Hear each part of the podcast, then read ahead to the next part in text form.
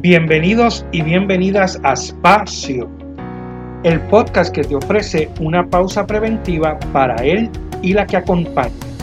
Un spa para tu ser. Espacio para quienes atienden. Un compartir dotado de saberes, vivencias, estrategias para atendernos y así poder atender. Somos Melissa Matei y Rafael de la Torre. Somos Espacio. Un espacio para sanarnos. Saludos. Saludos a todos nuestros seguidores y seguidoras. Bienvenidos a este nuevo episodio de la tercera temporada de Espacio. Siempre agradecida por el apoyo recibido. Recuerden nuestro nuevo formato a través de YouTube. En este canal también vas a poder escuchar los episodios comenzando en esta tercera temporada. Como de costumbre nos acompaña Rafael de la Torre en, en este proyecto de amistad y esta servidora Melissa Matei, que seguimos acompañándonos en los procesos de crecimiento personal. Saludos, Rafi. Hola, saludos a todos y todas, saludos, Melissa. Agradecemos el apoyo de nuestros seguidores, los comentarios, las vivencias compartidas, eh, los mensajes que nos escriben cada vez que escuchan nuestros episodios. Así que estamos súper emocionados eh, de seguir ampliando nuestra presencia en las redes sociales, que recuerden que estamos en YouTube, como acaba de decir Melissa, pero también estamos en Facebook como Espacio Podcast y en Instagram como Espacio PR. Así que por ahí nos pueden seguir escribiendo y dejando sus comentarios. Y para el episodio de hoy vamos a estar dialogando sobre un proyecto que fue del proceso de vida de una de nuestras amigas que ya van a conocer. Así es, Rafi. En el episodio de hoy tenemos como invitada a otra amiga, Jeida Cruz, que está conversando sobre Toimuru, un espacio para mujeres en donde se comparten vivencias, conferencias, cápsulas educativas, espacios de tertulia y un sinnúmero de cosas. Pero vamos a dejar que sea ella quien nos diga de qué se trata. Saludos, Jeida, agradecidos de que estés en nuestro espacio. Hola, buenas noches. Gracias por la invitación. ¿Cómo están? Muy pues bien, muy contentos de que tú estés con nosotros. Así es, Jade, encantadísimo. Encantadísimo de que hayas eh, dado de tu tiempo y que estés aquí compartiendo este diálogo y para conversar sobre, sobre tu proyecto. Pero si has escuchado nuestros, nuestros episodios anteriores, comenzamos siempre por conocer a la persona que va a estar dialogando con nosotros. Y qué mejor que tú misma para hablarnos sobre ti. Así que dinos, ¿quién es Yeida? esa es la parte como más difícil, ¿verdad? Porque uno siempre puede presentar a otros, pero presentarse uno es como más complicado. Pues mira, este, Yeida Cruz es la hija de Eddie y de Angie, donde quiera que me paro siempre lo digo. Este, Yeida es trabajadora social de profesión, es una persona que se ha dedicado al servicio eh, de familias y niños durante muchos años. Eh, actualmente soy la coordinadora de prácticas de la Universidad Ana, Universidad Ana. Méndez, eh, la práctica de trabajo social. Así que llevo en esta encomienda hace como año y medio me, apasiona lo que es la coordinación de la práctica, eh, trabajar con estudiantes, me encanta. Eh, yo he trabajado en muchísimos espacios, eh, en diversidad de espacios como trabajadora social. He trabajado en lo que es el programa TANF de Betelba, allá para, ay Dios mío, como para el 2000, ay Dios, para el 2000 fui manejadora, fui manejadora de casos de San Juan 1, este, he trabajado en, trabajé en Atento, supervisando la línea de maltrato del Departamento de la Familia, eh, estuve trabajando para el programa PAF de la Universidad Carlos Albizu, evaluando casos de menores abusados sexualmente por mucho tiempo. De ahí entonces paso a trabajar eh, en la Universidad Ana Gemente como profesora, facultad conferenciante. De ahí pasé a ser coordinadora de prácticas de Yauqui Cabo Rojo, de ahí paso a ser la directora de eh, Bachillerato de Trabajo Social, de ahí me quedé de facultad y ahora estoy dirigiendo la práctica. coordinando la práctica. Así que muchas cosas pasando. Eh, también estuve dirigiendo la fundación Yo Soy Parte, eh, una creación, uno de mis sueños de vida era tener una fundación dedicada a trabajar con familias y con niños, así que la tuve desde el 2010 hasta el 2017, por ahí tuve que parar operaciones por María, así que bueno, estuve como que in and out por un tiempo. Eh, así que yo soy parte, trabajaba lo que es el buen trato infantil, yo soy parte, tiene su página en las redes sociales en donde yo sigo siendo parte de esa educación a, los padres, ¿no? Eh, en relación a lo que es buen trato hacia los niños. Y de ahí, de yo soy parte, todavía arrastro con lo que es el proyecto de recogido de materiales escolares que lo hago todos los años. Eso es parte de lo que soy como persona, aparte de como trabajadora social, lo que soy como persona. A este proyecto le dedico los meses de verano. He trabajado más en verano que lo que trabajo en la universidad Así que eh, ese proyecto se termina ya la próxima semana con las entregas a los niños. Así que eh, ese proyecto es una de, esas encomiendas de vida que, a los que yo entrego cuerpo y alma en verano. Y, bueno, finalmente mi nuevo proyecto que se llama Toy Moru, que Toy Moru nació en la pandemia. Y, bueno, pues Toy Moru, Moru tiene historia. y esa es Jada esta es Jada, así. Soy mamá de dos hijos que la vida me regaló, yo no los parí, eh, así que es más, más la responsabilidad. No trajeron instrucciones, no trajeron un manual. Tampoco los que se paren, eh, ¿sabes?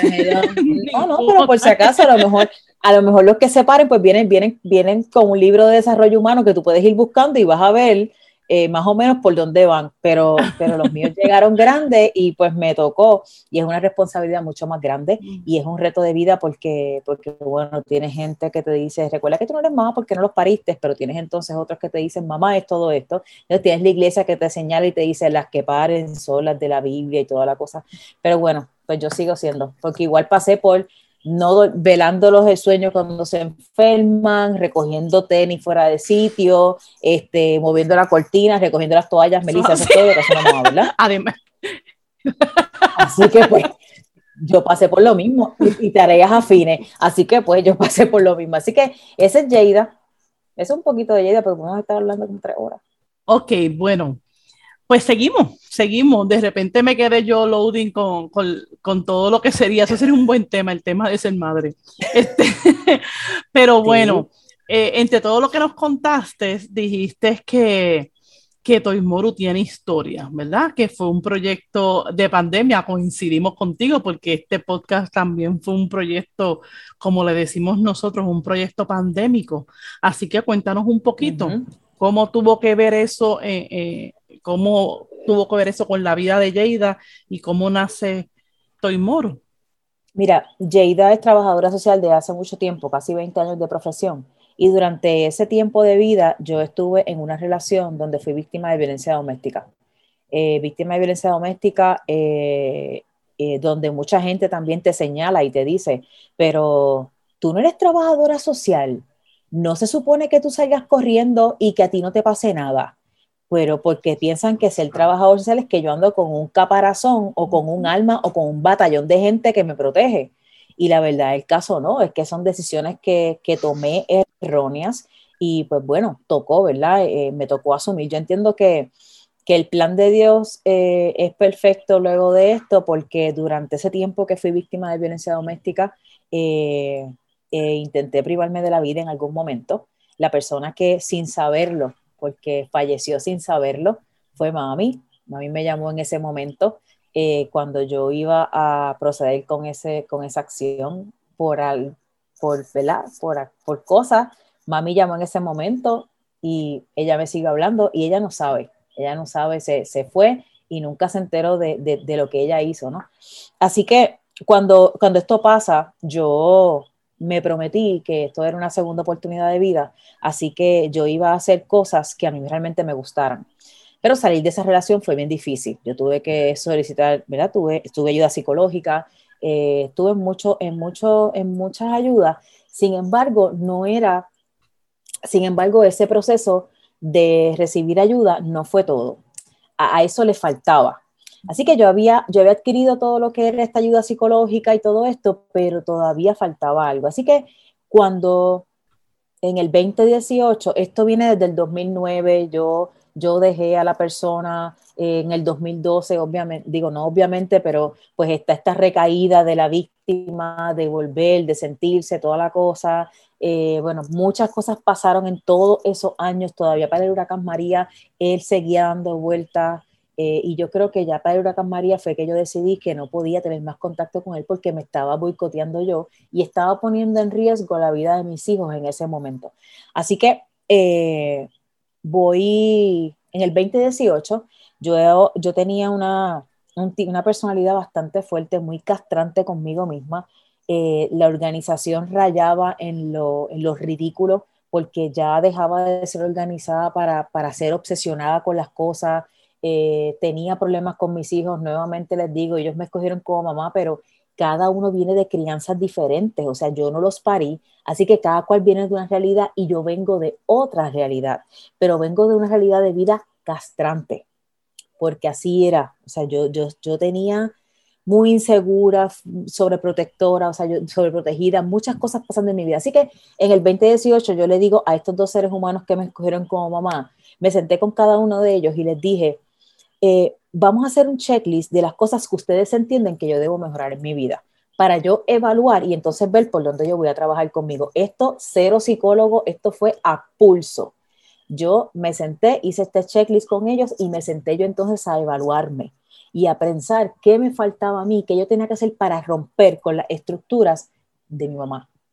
Eh, así que en el 2018 yo le meto mano a una transformación yo. Y yo me senté a pensar cómo yo podía hacer una transformación. Yo no quería ir a un psicólogo, yo no quería ir a un psiquiatra, yo no quería ni tan siquiera que la gente se enterara de lo que yo estaba haciendo. Así que le metí mano con la Biblia. Y cualquiera puede decir, ah, caramba, qué bueno, sí, porque Yeida fue criada en la religión católica toda la vida y Yeida sabe lo que es una Biblia. No, yo podía saber, yo sabía lo que era una Biblia, pero lo que yo sabía de Biblia era, o sea, nada. Así que yo busqué dos amigas mías que son, están más cerca de Dios que yo en ese momento.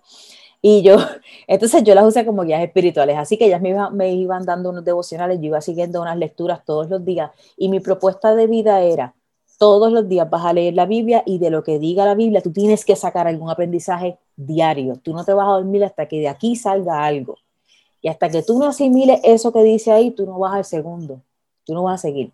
Así que fui muy estructurada y, y la Biblia se convirtió en mi herramienta de vida y todas las noches yo leía la Biblia. A veces llegaba mi nena a casa yo estaba muerta llorando porque, porque la Biblia habló mucho.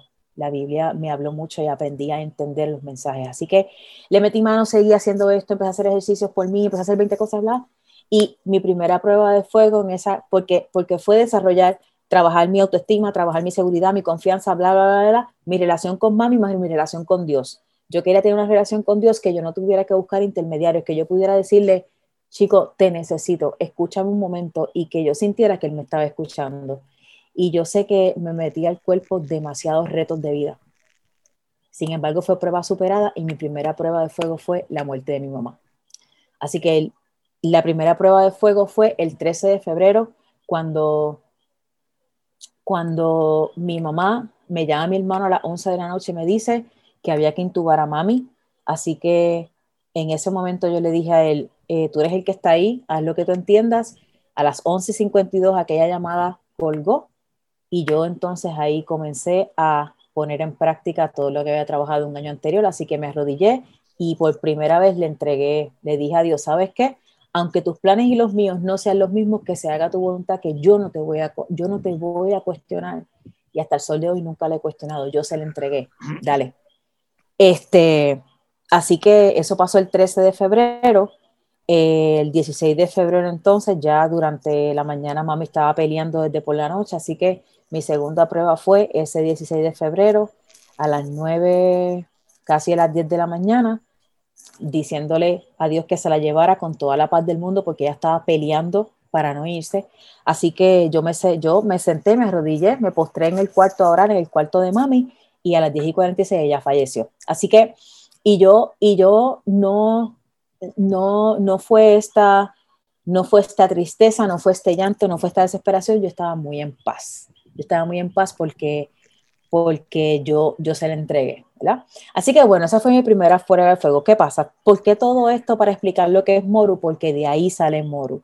Porque yo estaba trabajando lo que era ese, ese proceso. El, el 2019 fue un año que yo lo puedo decir como que yo lo perdí. El 2019 fue un año que me descontroló totalmente. Eh, mami muere a principio de año, o que es bien complicado. Yo perdí toda disciplina de mi vida, de ejercicios, de todo.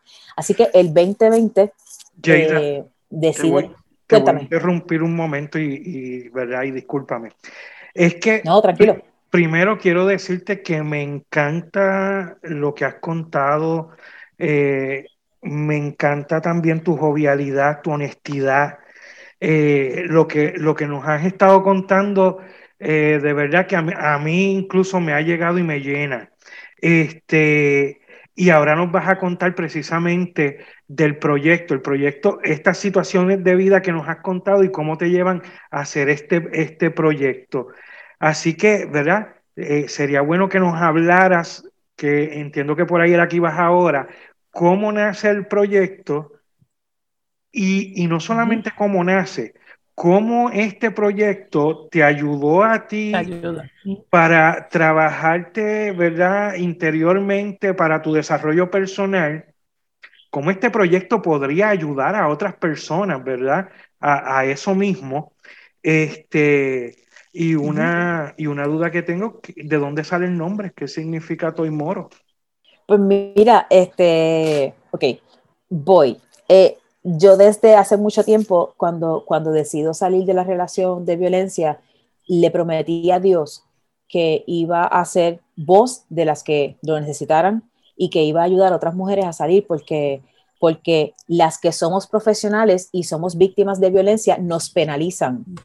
La, la, la que no lo es, pues cool. Pero si tú eres profesional y más profesional de la conducta y eres víctima de violencia, la sociedad te aplasta porque entonces eres una bruta, eres una, una, sometida, eres una yo no sé qué, no entiendo cómo eres víctima de violencia si tú tienes todas las herramientas. Sí, pues las herramientas, sabes que las dejé en la caja fuera de mi casa y dentro de mi casa las herramientas no funcionaron, porque no solamente son herramientas, son, son eventos de vida que tú no puedes controlar. Así que el miedo en ese momento te lleva más allá de lo que tú piensas. Así que bueno, eh, luego de yo haber salido de esto, yo, yo me prometo a mí y esto fue a mí, o sea, yo esto no lo compartí con nadie, el que yo quería crear este proyecto. Así que en el 2020, cuando pasa, eh, 2020 eh, comienza, empiezan los temblores, no encierran, ahí yo comienzo a pensar, o sea, de momento Jada no para, Jada siempre está haciendo cosas, siempre. Y, la, pandemia, entonces yo dando vueltas en esta casa y decía, tengo que hacer algo, tengo que inventarme algo, tengo que inventarme algo. Este es el momento de crear mi proyecto. Así que ahí comienzo a trabajar lo que es amor propio. Ahí comienzo a desarrollar todo eso que yo había trabajado conmigo sobre lo que era la seguridad y todo eso. Ahí empiezo a educarme, a buscar videos, a leer, a esto, porque yo quería, este era el momento. Este era el momento de crear Moru. Así que, ¿qué pasa?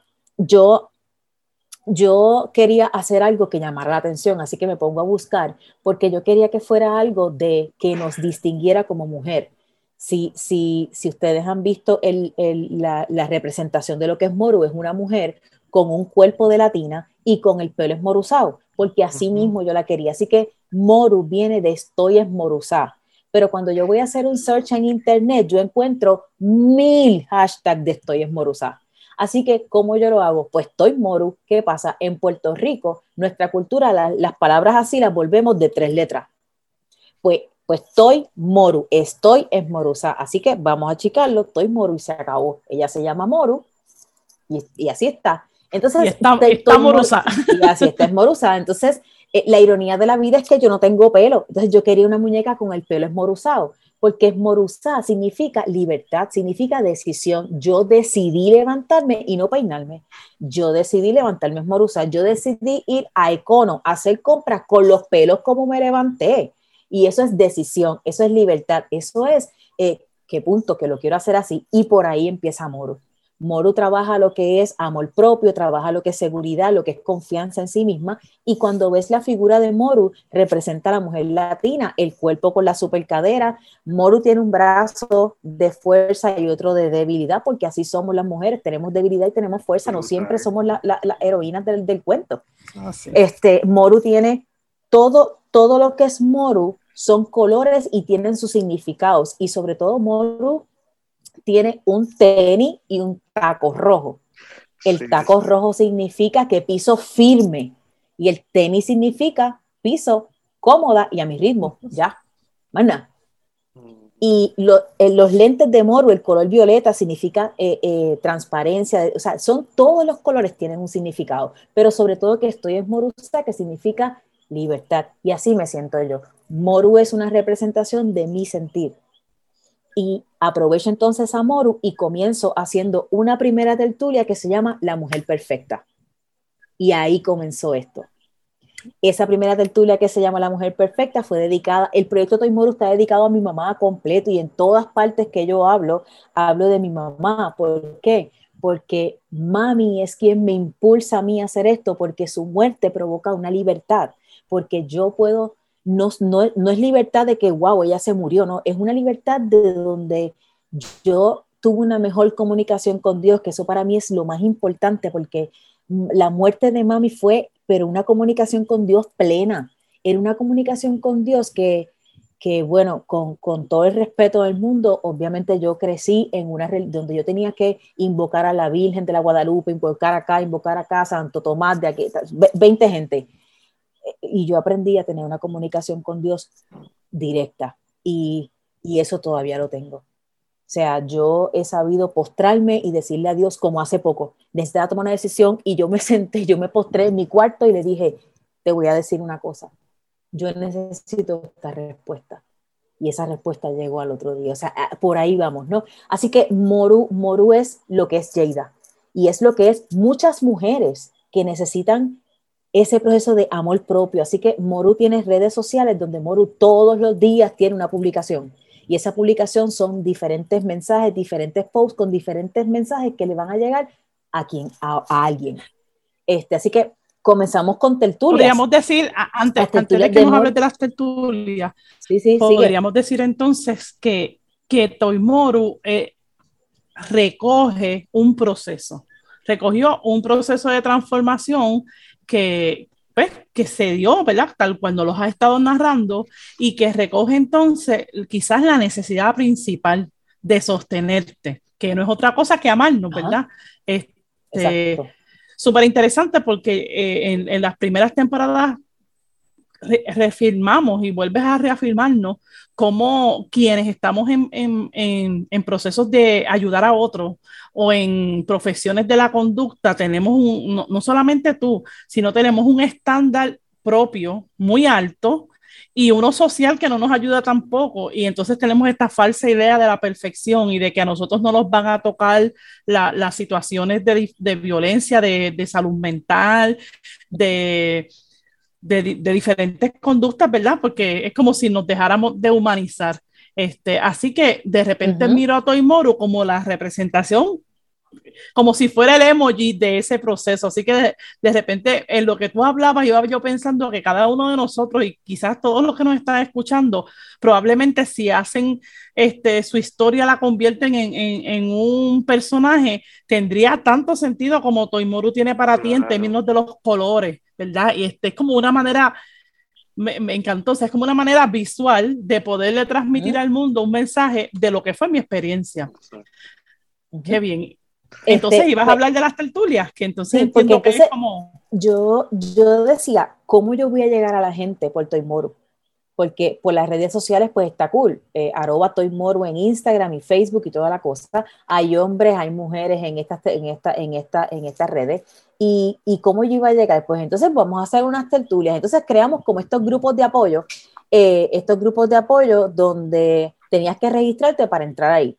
Así que comenzamos a hablar de la mujer perfecta. Esa tertulia de la mujer perfecta comenzó hablando de mi mamá, porque mi mamá es mi mujer perfecta, es la persona que, que, ¿cómo se dice? Es la persona que para mí es perfecta porque, porque dentro de toda su imperfección y de todos los, pues, los errores que cometemos las madres, ella, ella me crió con lo que ella conocía. Así que vamos por ahí. Así que vamos, vamos a identificar qué es la mujer perfecta. Así que a Tertulia llegó mucha gente. Después hice otra que se llamaba la dieta del cerebro. Ay, señor, la dieta del cerebro. Después hice la dieta del cerebro. Después hice una tertulia que se llamaba este, la, la bemba colorada, me parece que era. Después seguimos por ahí con tertulias de la ecuación perfecta, porque hablamos de amor propio. ¿Qué pasa? Que cuando, cuando surge esta, en eh, eh, mayo, ustedes saben que en mayo como que mataron a muchas mujeres, como que fue un mes bien complicado para las mujeres, ¿no?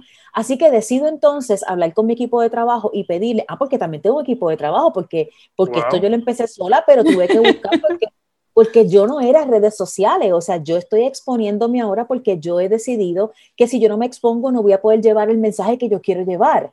Así que me tocó entonces empezar a hacer stories en Instagram. Uy, Jesús.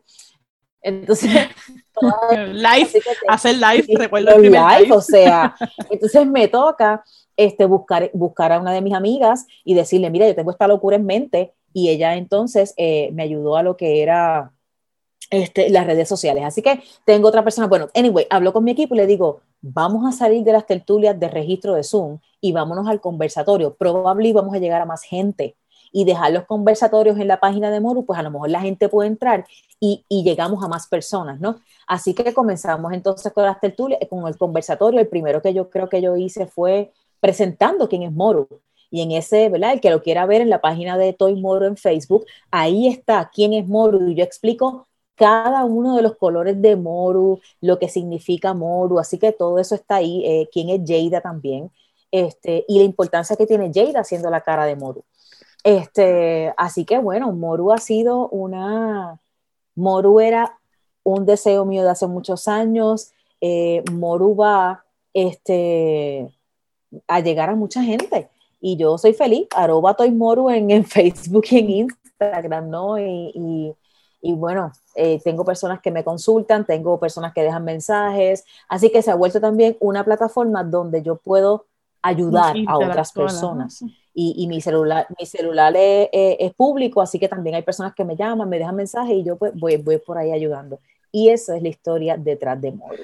Qué bien, eh, eh, a mí me parece que, que, ¿verdad? Empezamos hablando de, de, todos los sombreros o de todas las funciones que, que tú puedas tener como colega, ¿verdad? Porque eh, estamos aquí colegas trabajadores sociales, pero de repente una cosa puede ser la profesión, una cosa puede ser la fundación, la tarea y otra cosa es el, los proyectos que son de vida. Entonces de repente pienso y tú me corriges que, que Toimoru es un proyecto de vida.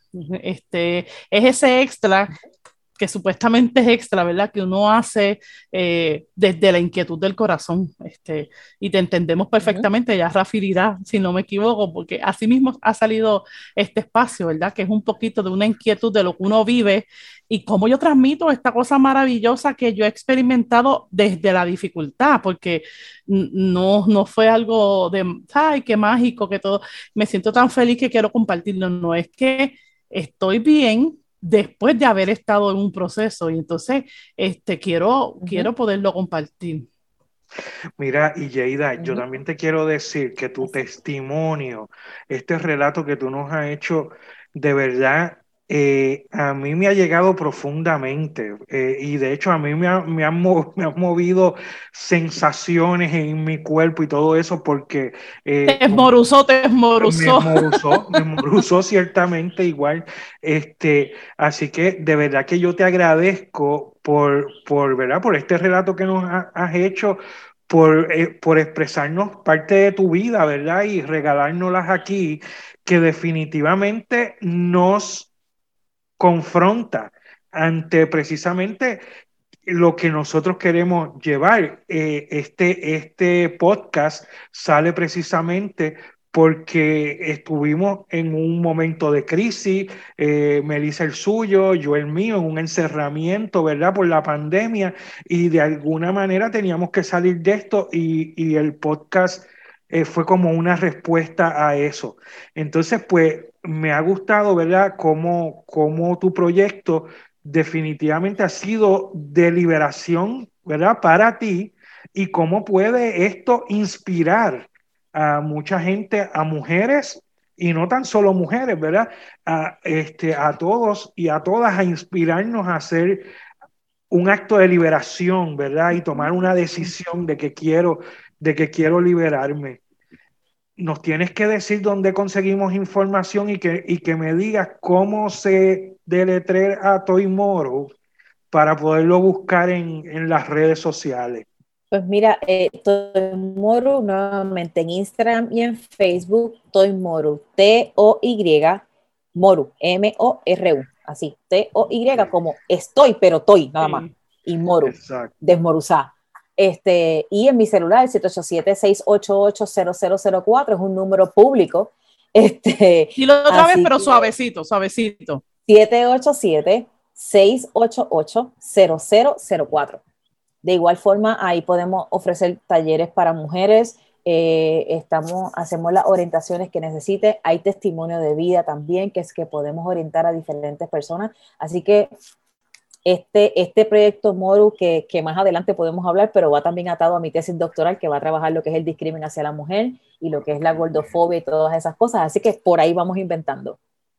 Así que si eres mujer o como dijo Rafi, hombre que tiene amigas o, eh, o hombre que, que, que te inquieta el saber.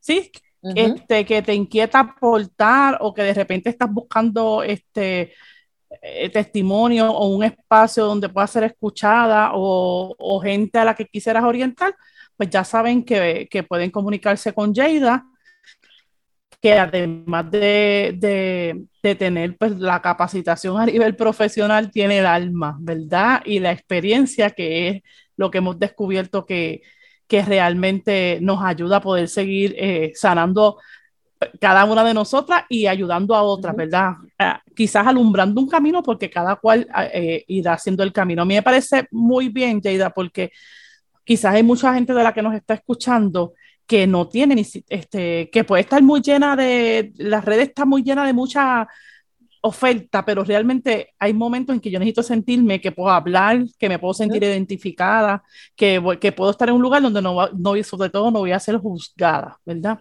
Así que así lo siento, que está esta posibilidad de que se vayan, este, vayan viendo, vayan viendo los videos y, y, y, pues se motiven a participar o incluso este, sea el inicio de un proceso que cada cual está, ¿verdad? quiera decidir hacer.